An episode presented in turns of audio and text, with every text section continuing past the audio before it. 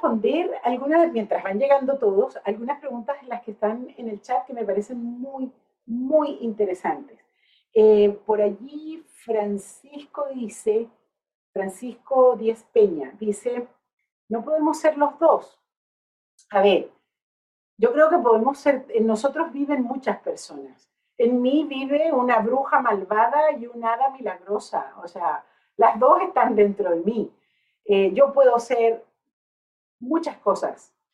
Pero eh, el cuadro que yo les mostré al final, que por cierto me hicieron ver que está en la página 32 de su cuaderno, em, ese cuadro nos dice que yo puedo utilizar los dos enfoques desde la posición de un observador metafísico o desde la posición de un observador ontológico y los resultados van a ser distintos. Porque al final lo que marca mi comportamiento es esa forma de ver el mundo, esa forma de pararme en el mundo, que es lo que hemos estado trabajando del observador metafísico y el observador ontológico, desde esta ontología emergente que estamos tratando de mostrarles y de desplegar para ustedes. Entonces sí hace una diferencia. El, tipo de enfoque que yo voy a utilizar, si estoy desde la metafísica o si estoy desde la ontología emergente, va a ser diferente y los resultados que voy a obtener van a ser diferentes. Muy bien, quiero soltar eh, los enfoques y me quiero ir, fíjense que los enfoques están en el, en el mapa de ruta que llamamos modelo OSAR, observador, acción, resultado, tres loops de aprendizaje y sistema. Ese es el modelo OSAR, ¿cierto? Ahora quiero saltar en el mapa de ruta número uno a la caja del hablar. Estuvimos trabajando en la caja del lenguaje con sus tres subcomponentes, escucha, habla y silencio. Estuvimos trabajando con la escucha. Lo empezamos a trabajar ayer, lo trabajamos hoy en la mañana. Ya les dije ayer, seguimos trabajando con la escucha el resto de la vida, porque la escucha es un territorio de aprendizaje permanente. Pero ahora yo quiero empezar a trabajar con ustedes en el fenómeno del hablar.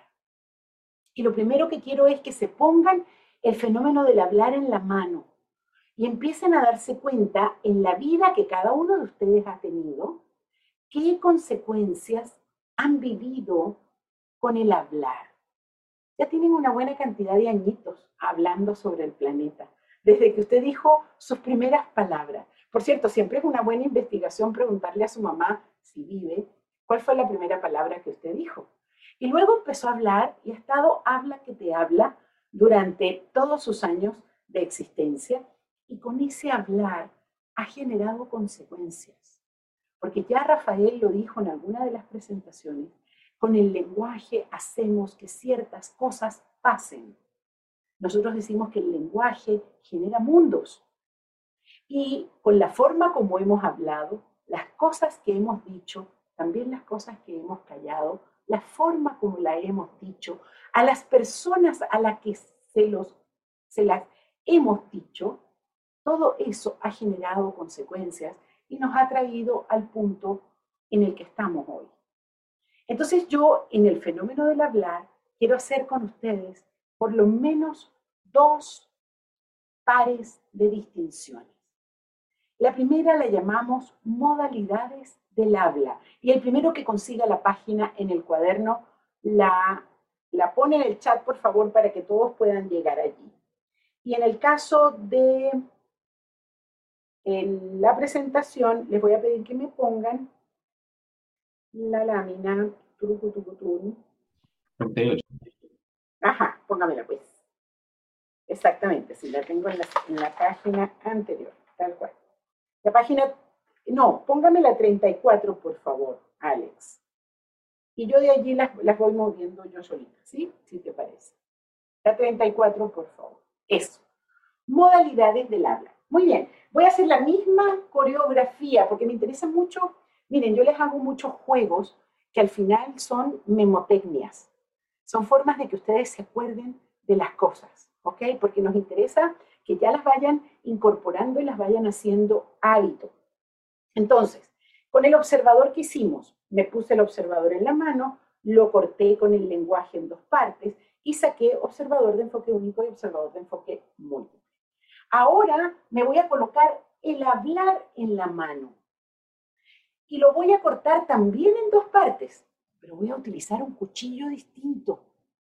Voy a usar el cuchillo de la inquietud. De los distintos cuchillos que tengo acá, con los que puedo cortar el mundo y generar distinciones, voy a tomar el cuchillo de la inquietud y voy a cortar el hablar en dos partes. Y voy a sacar proposición y voy a sacar indagación. No se olviden, por favor, corté con el cuchillo de la inquietud y ya lo van a entender cuando les explique un poquito más esta distinción. Esta distinción fue creada por Chris Argyris, el mismo de conversaciones públicas y conversaciones privadas. Estos dos nombres a mí no me gustan mucho porque indagar está muy bien, pero proponer, nosotros en nuestra cultura usamos la palabra proponer, eh, por ejemplo, eh, una proposición de matrimonio o te propongo que vayamos al cine el domingo o te propongo que creemos un negocio juntos. Eso es, en el sentido común, la palabra proposición. Pero aquí le voy a dar un sentido levemente diferente y les pido que me sigan en el significado que le vamos a dar a la palabra proponer. Quiero decirles que esta es una distinción aparentemente muy simple, pero que tiene una complejidad y una profundidad realmente conmovedora. Vamos a ver si logramos, en el poco tiempo que tenemos ahora para entregárselas, que puedan observar eh, esa complejidad que tiene esta distinción aparentemente tan sencilla. Tomo el hablar, lo corto con el cuchillo de la inquietud, saco proposición y saco indagación. ¿Qué es lo que me permite diferenciar una de la otra? La inquietud que está detrás de quien habla. En el caso de la indagación, la inquietud es hablar para escucharte.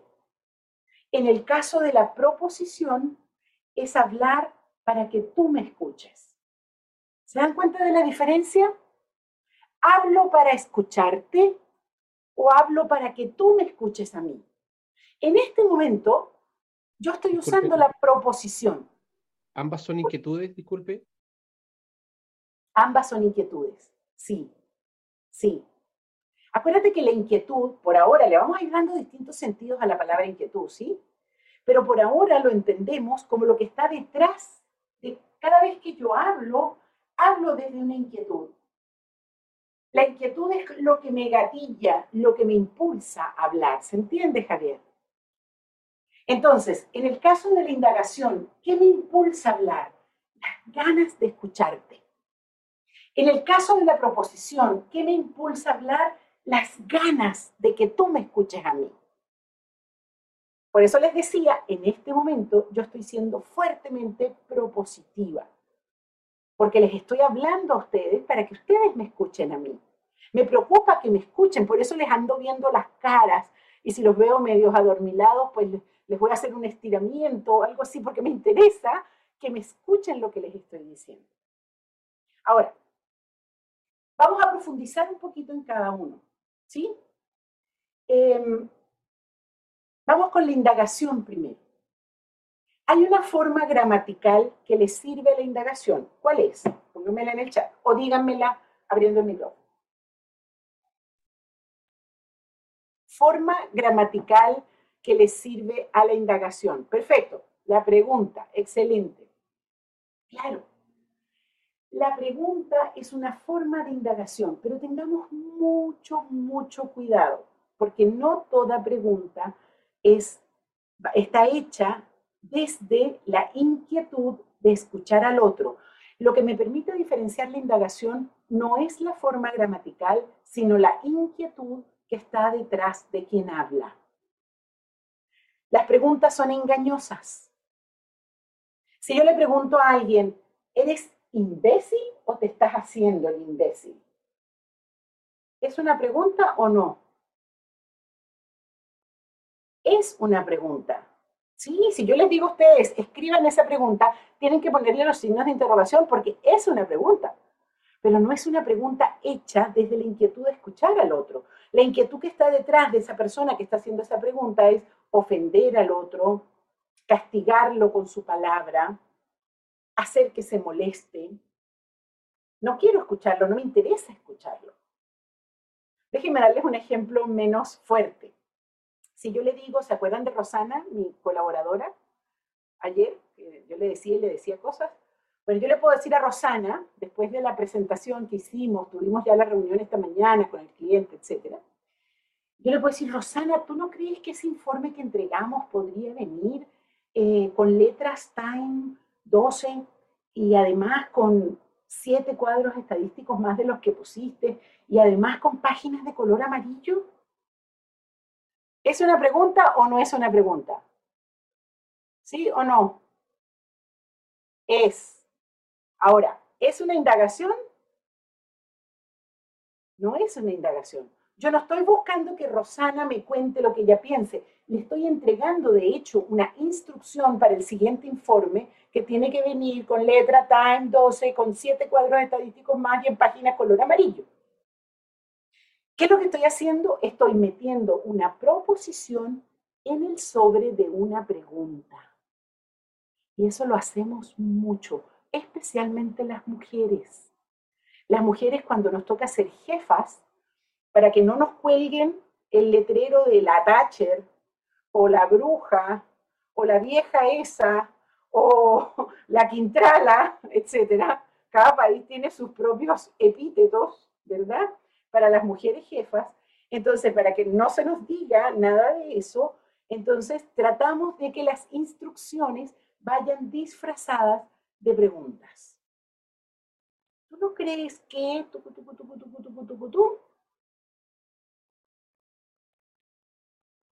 Démonos cuenta que son formas que culturalmente hacen como un poquito más diplomática una instrucción. Pero no, lo que me interesa ahora es que aprendan a diferenciar cuando una pregunta no es una indagación. También hay formas de indagación que no necesariamente son una pregunta. Si yo le digo a alguien, ay, qué bueno que te fue bien el fin de semana, cuéntame más. Eso no es una pregunta, pero estoy esperando que el otro me cuente. ¿Mm? Muy bien. Vámonos un ratito a la proposición. Ah, no, no, dejen de quedarme un poco más. Les quiero hacer algunas preguntas a ustedes. A ver, la indagación entonces hablo para escuchar. ¿Cuáles son las emociones que hacen falta para indagar? Pónganmela en el chat, así rapidito. Emociones que hacen falta para indagar. Curiosidad, la primerita, excelente. Empatía, bien. Interés, claro, por supuesto. Querer aprender, interés genuino, Inquietud, ok, pero inquietud lo estamos usando como genérico atrás. Apertura, ok, fantástico. Muéstrenme el cuerpo de la indagación. ¿Cómo es el cuerpo de la indagación? Los quiero ver. Bien, Patricia Muñoz, eso es. Así, bien, sí. Muéstrenme un cuerpo que no es de indagación. Ajá, bien, Ignacio, bien. A ver, ¿Saben qué? Cuando estamos así, miren, crucen todo, crucen los brazos, crucen el entrecejo, aprieten la boca, aprieten todo, desde los pies hasta el pelo. Ahí no estamos en indagación. Aprieten bien apretado. Ok, ahora aflojen y abran. Ahí estamos en indagación. ¿Ok? Vámonos a la proposición entonces. en la proposición hablo para que tú me escuches a mí. Hablo para dar a conocer mis puntos de vista, para enseñar algo, para explicar algo. Es cuando yo en, la, en una reunión con el equipo digo, ¡eh! Atención, quiero decir algo. ¿Ok? ¿Qué emociones hacen falta para la proposición. Póngamela en el chat, por favor.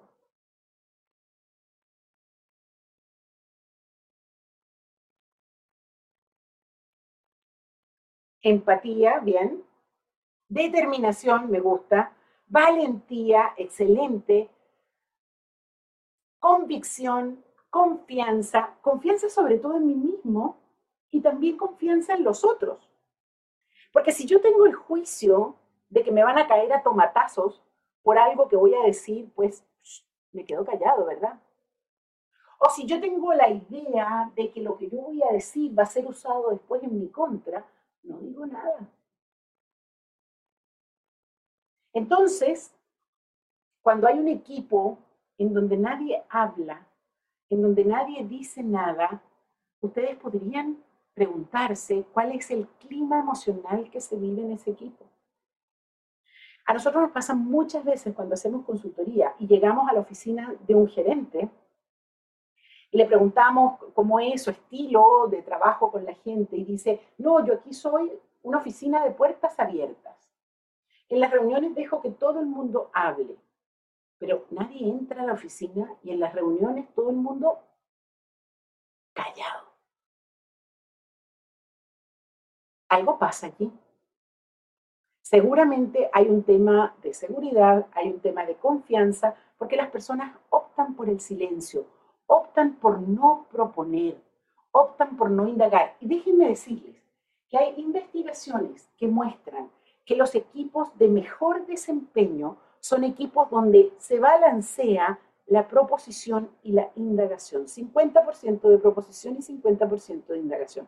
Piensen ustedes en cualquier equipo en el que ustedes participaron y ustedes sintieron que podían ser productivos, creativos, que eran escuchados y que al mismo tiempo les interesaba escuchar a los otros.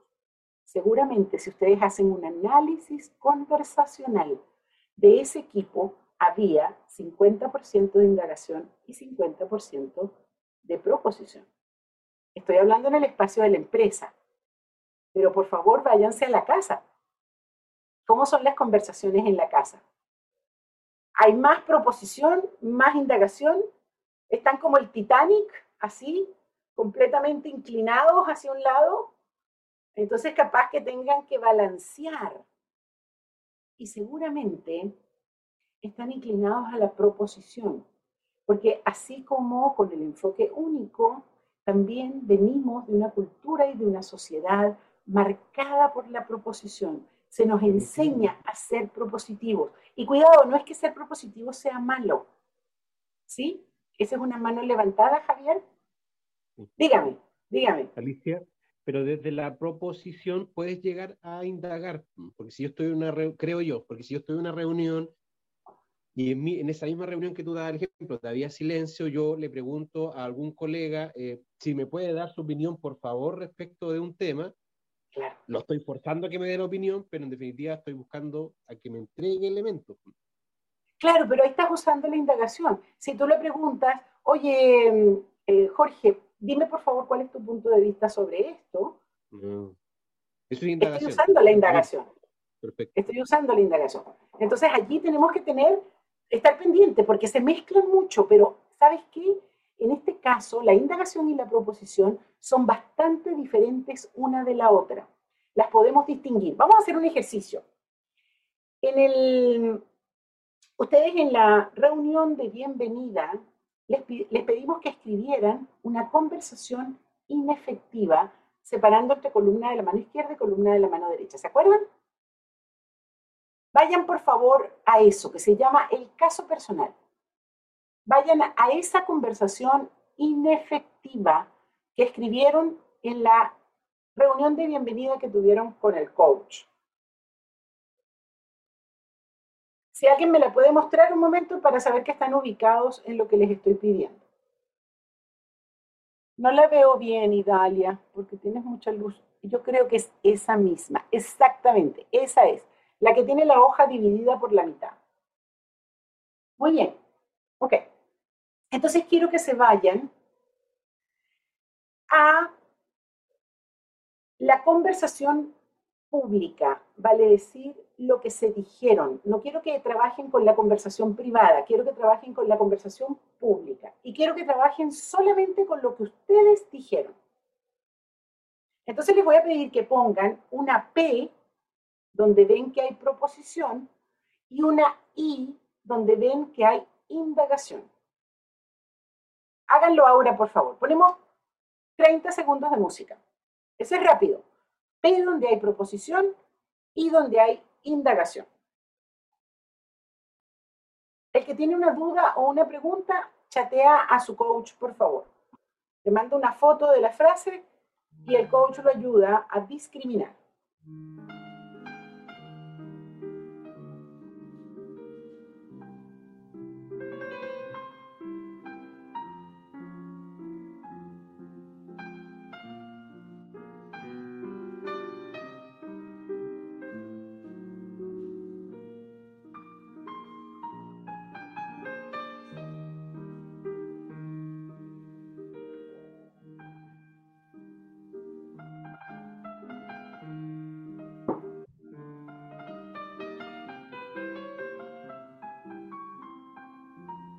Ok, ya deben estar. ¿Ya lo tienen? Muy bien. Hagamos pruebas de frecuencia. Pero les voy a pedir que levanten la mano, pero que la mantengan levantada un rato. Esta mano, no la mano virtual, la mano real que todos tienen. ¿Ok? Entonces, por favor, levanten la mano y manténgala levantada los que tienen más proposición que indagación, es decir, mire. Ok. Y miren, por favor, si están en modo galería, me interesa que miren al grupo. Mantenga su mano levantada y miren al grupo. Los que tienen más proposición que indagación. Ya vi tu mano, Mauricio. Ahorita, que termine las pruebas de frecuencia, te escucho tu pregunta. Excelente. Bajen la mano. Ahora, levanten la mano los que tienen más indagación que proposición. Miren la sala, por favor. Pueden recorrer cuadritos y mirar la sala. Y es obvio que había mucho más gente que tenía más proposición que indagación. ¿Por qué pasa esto? Porque, bueno, la conversación que les pedimos escribir allí era una conversación inefectiva. Es decir, lo que ustedes tienen en esa hoja es una crisis, grande, chiquita, mediana, es una situación crítica. El punto es, ¿cuál es mi hábito? Cuando enfrento una crisis, ¿quién sale a bailar? ¿Mi yo propositivo o mi yo indagativo? Evidentemente, para la mayor parte de ustedes sale a bailar el yo propositivo. El punto es que usted en esa hoja tiene una situación que resolvió mal. Si hubiera logrado cambiar el balance, en vez de proposición, usar indagación, ¿hubiera cambiado el resultado? Tal vez no en ese momento, pero si hubiera hecho las indagaciones necesarias una semana antes, tal vez esa situación no hubiera llegado. Entonces, uy, ya va, espérense que se me perdió el tiempo. Ahí estamos. Bien. La reflexión que quiero que hagan es que cuando tenemos situaciones críticas solemos aplicar la proposición y que a veces cambiar ese balance es importante si queremos lograr resultados distintos. Mauricio, tú tenías una pregunta, dime. O ya, o ya pasó. No, no, ya está, ya, perdón, Alicia, yo he levantado la mano, pero, pero toqué la reacción, disculpe. Muy bien, no te preocupes, no te preocupes, estoy pendiente de todas maneras. Ahora, ¿qué es lo que quiero para cerrar este punto? Porque vamos a pasar a otra distinción que les quiero entregar. Pero fíjense que esta distinción, yo les dije, tiene una profundidad que no alcanzamos a ver a primera vista. Yo puedo vivir la vida desde la indagación o desde la proposición. Cuando vivo la vida desde la proposición, mi vida está puesta al servicio de que mi voz esté siempre en el espacio público. ¿Eres de las personas donde tu voz está siempre ocupando el espacio público?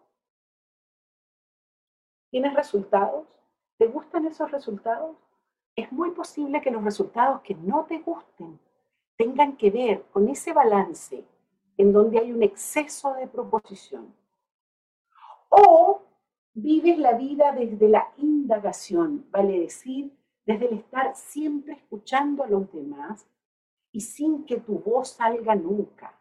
Eso también genera unos resultados distintos, unos resultados existenciales distintos.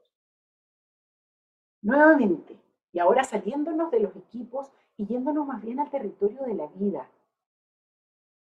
El mejor desempeño vital lo obtenemos cuando hay balance de proposición e indagación.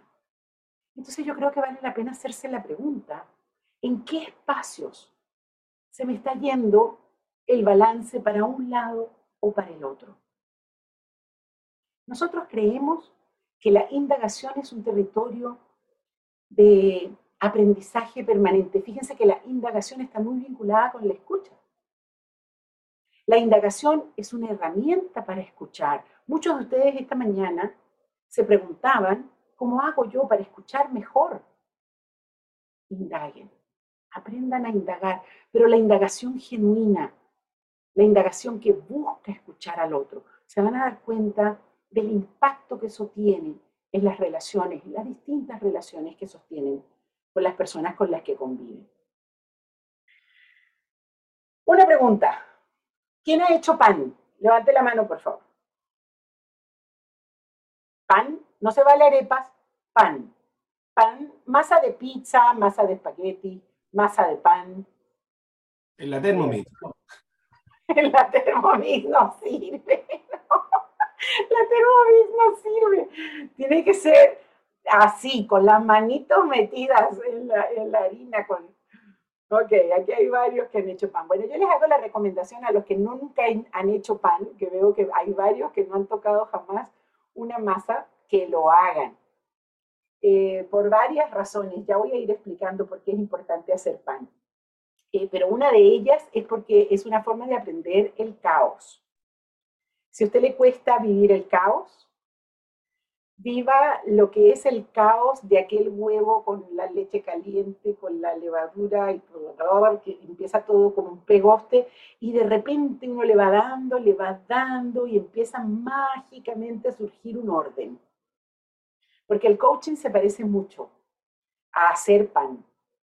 Así que si usted no ha hecho pan, tiene varios meses por delante para que viva la experiencia. Baje una receta por internet, en YouTube hay mil recetas y haga pan. Pero bueno, tengo la masa del hablar. Voy a hablar en términos panaderos. Tengo la masa del hablar. Agarré, ¿qué cuchillo agarré antes? Póngamelo allí. ¿Qué cuchillo usé para cortar el hablar?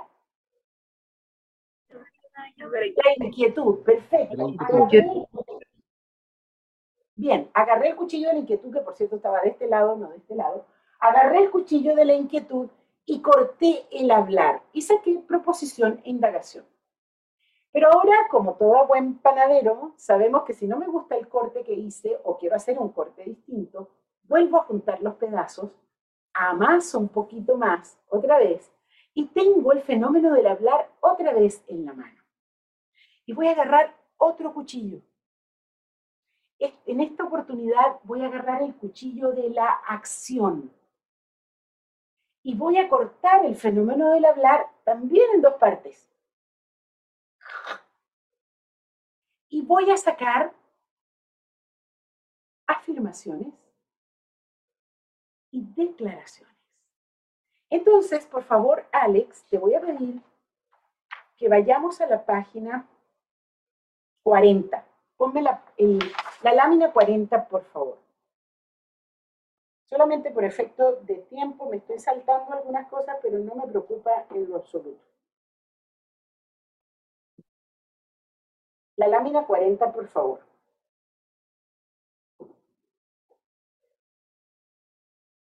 Excelente. Muy bien. Esto que tienen ante sus ojos es la tabla de actos lingüísticos básicos que vamos a estar trabajando en el programa. Esta tabla fue creada por algunos filósofos del lenguaje pertenecientes al movimiento de filosofía del lenguaje que hubo a mediados del siglo pasado, en donde salieron varias tablas de actos lingüísticos básicos. nosotros vamos a utilizar esta. No significa que sea la verdadera, nosotros creemos que es la mejor. Y fíjense que allí lo que hacemos es agarrar el fenómeno del habla, con el cuchillo de la acción cortar en dos partes y dividir el habla en afirmaciones y declaraciones. Y luego, del pedazo de las declaraciones, con el mismo cuchillo de la acción, voy a sacar juicios, peticiones, ofertas y promesas del territorio de las declaraciones. ¿Ok? Hoy, hoy, solamente vamos a trabajar con afirmaciones y declaraciones. Mañana vamos a hacer una profundización en el territorio de los juicios. Mi esperanza es que se enamoren de los juicios. Vamos a ver si lo logramos, porque los juicios están muy desprestigiados. Pero bueno, eso es mañana. Eso es mañana. Hoy solamente quiero trabajar con afirmaciones y con declaraciones. Entonces déjenme ver si paso, tal como lo hice antes, voy a contrastar afirmaciones versus declaraciones, ¿ok? Y siempre se las voy a presentar como bien opuestas y luego vamos a ir viendo los matices. En las afirmaciones, quiero que se acuerden de este sonido, vamos a ver si lo logran escuchar. ¿Escucharon? Así suenan las afirmaciones. Las afirmaciones son concretas, pegadas al mundo. Con las afirmaciones, el mundo está primero y la palabra reporta sobre un mundo que ya existe. Yo puedo decir, por ejemplo, esta lámpara, ¿la? Tiene dos ampolletas o bombillos, depende del país en el que me encuentre. La lámpara está aquí, con sus ampolletas o sus bombillos, yo lo que hago es mirarla, la cuento, tengo una lámpara con dos bombillos. El mundo está primero y la palabra sigue al mundo. Yo con la palabra lo que hago es reportar, constatar sobre el estado del mundo.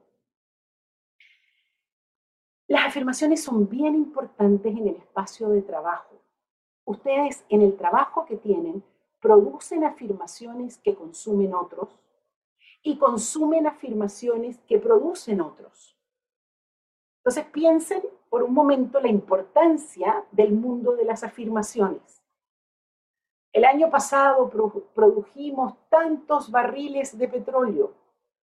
Eh, en esta empresa trabajan 1.200 personas.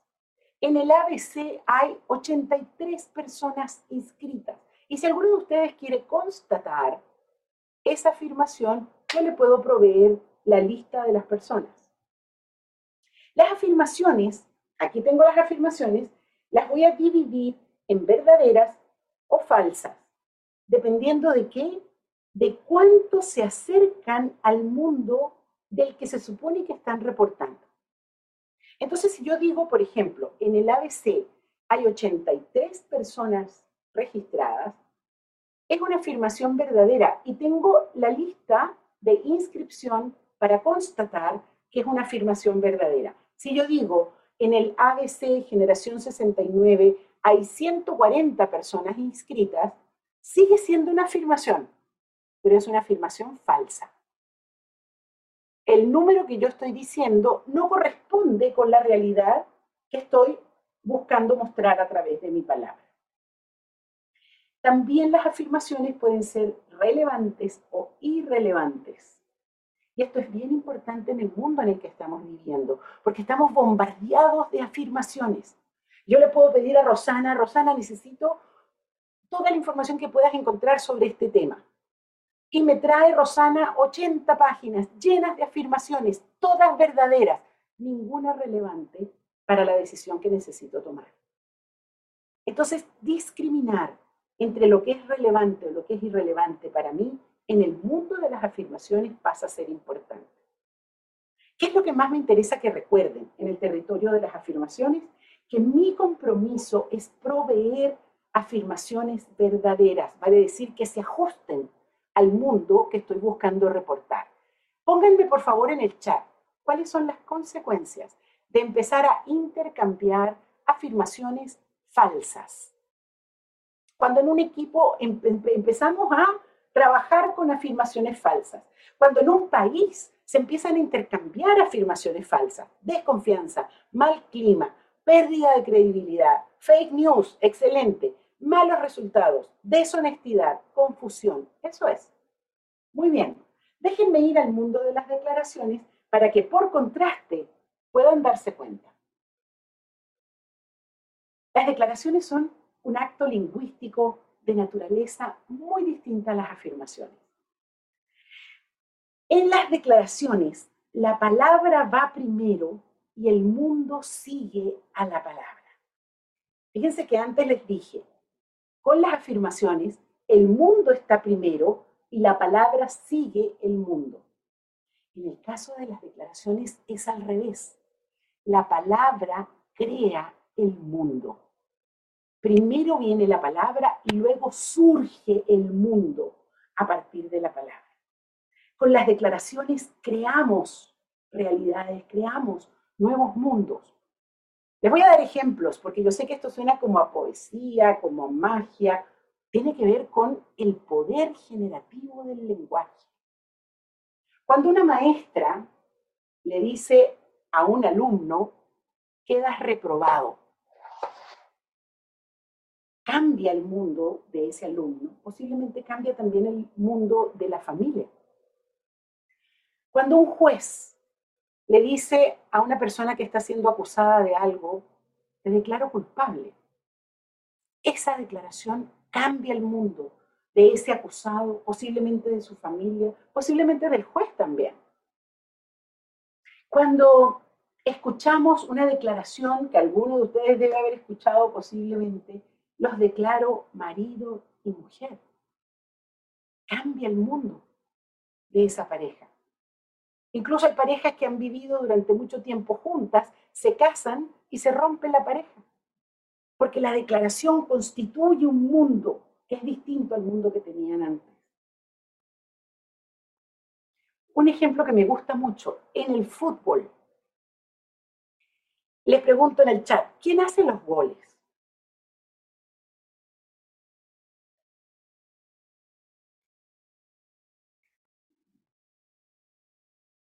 El equipo, el delantero, todo el equipo. Déjenme decirles que los delanteros meten la pelota en el arco. Pero si esa pelota en el arco no va acompañada de la declaración de gol, que hay una sola persona en la cancha que tiene la autoridad para hacer esa declaración, ¿quién es? El árbitro, así. Si el árbitro no hace la declaración de gol, aunque millones de personas hayan visto la pelota entrando en el arco, eso no es un gol. Interesante. La realidad gol está constituida a partir de la declaración que hace el árbitro. Ahora, las declaraciones las vamos a dividir en válidas e inválidas, dependiendo de la autoridad que tenga la persona que está haciendo la declaración. Entonces les decía antes en el ejemplo del fútbol, millones de personas vieron que la pelota entró en el arco, pero esas personas no tienen la autoridad para declarar el gol. La única persona que tiene la autoridad conferida para hacer esa declaración es el árbitro. Entonces es el árbitro el que puede hacer la declaración válida gol. Esto es importante porque todos nosotros tenemos un espacio declarativo, tenemos una autoridad conferida que nos permite hacer declaraciones en ciertos territorios. Háganse la pregunta, en su trabajo, ¿para qué tienen autoridad y para qué no? Posiblemente usted no tiene la autoridad conferida para aumentarse el sueldo 50% mañana, aunque quisiera, pero no tiene la autoridad para hacerlo pero sí tiene la autoridad para hacer otras cosas. Ese es el espacio declarativo en el que nos movemos. Entonces hay una relación interesante entre autoridad y declaraciones. Ahora, también vamos a ver que las declaraciones se relacionan mucho con el comportamiento que desplegamos. Es decir, nosotros cuando utilizamos las declaraciones, por un lado, tenemos que tener la autoridad, vale decir, tenemos que hacer declaraciones válidas, para las cuales yo tengo autoridad para hacerlas. Pero también mi comportamiento tiene que ser consistente con las declaraciones que hago. ¿Qué pasa con mi identidad? Si yo hago declaraciones y después mi comportamiento es completamente opuesto. A partir del lunes todo el mundo llega puntual. Y el martes, el miércoles, la primera persona que llega tarde soy yo mi comportamiento no está siendo consistente con la declaración que estoy haciendo. Entonces, nuevamente, ese comportamiento incoherente genera desconfianza, genera dificultades de coordinación, genera problemas. ¿Qué es lo que más me interesa ahora? Que entiendan que con las afirmaciones constato un mundo que ya existe y con las declaraciones creo el mundo. Hasta ahí quiero que lleguen ahora.